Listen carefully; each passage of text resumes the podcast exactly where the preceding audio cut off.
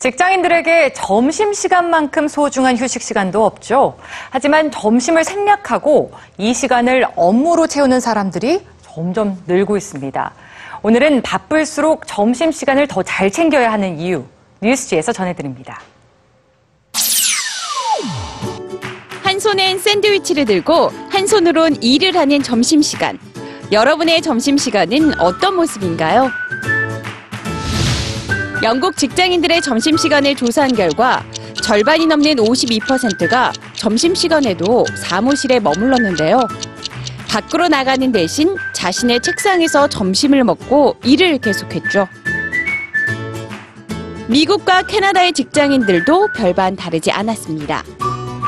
39%의 직장인이 점심을 자신의 책상에서 해결했고 28%의 직장인은 아예 점심조차 거른다고 답했습니다. 또 다른 통계에 따르면 미국 직장인의 5분의 1만이 점심을 먹기 위해 밖으로 나갔는데요. 직장인들이 점심시간에도 자신의 책상을 떠나지 못하는 이유는 무엇일까요? 영국 직장인들은 업무로 인한 스트레스와 사내 문화 때문에 점심시간의 자유를 포기한다고 답했는데요. 가장 큰 이유는 역시나 과도한 업무량이었습니다. 하지만 전문가들은 이렇게 일이 많을수록 점심시간을 온전히 챙겨야 한다고 말합니다. 점심시간 사무실을 떠나지 않는 습관이 계속되면 건강에 악영향을 끼칠 수 있기 때문이죠. 움직이는 시간이 줄어들고 나쁜 음식을 먹을 확률이 높아지기 때문에 제2형 당뇨와 심장질환의 위험이 높아질 수 있습니다.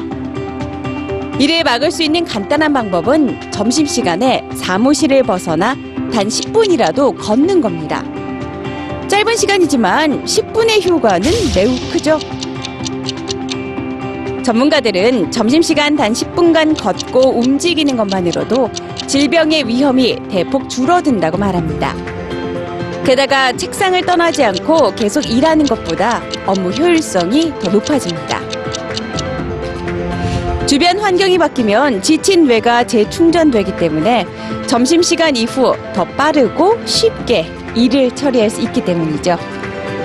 일을 위해 또 건강을 위해서 점심시간엔 책상을 떠나는 습관을 만들어 보면 어떨까요?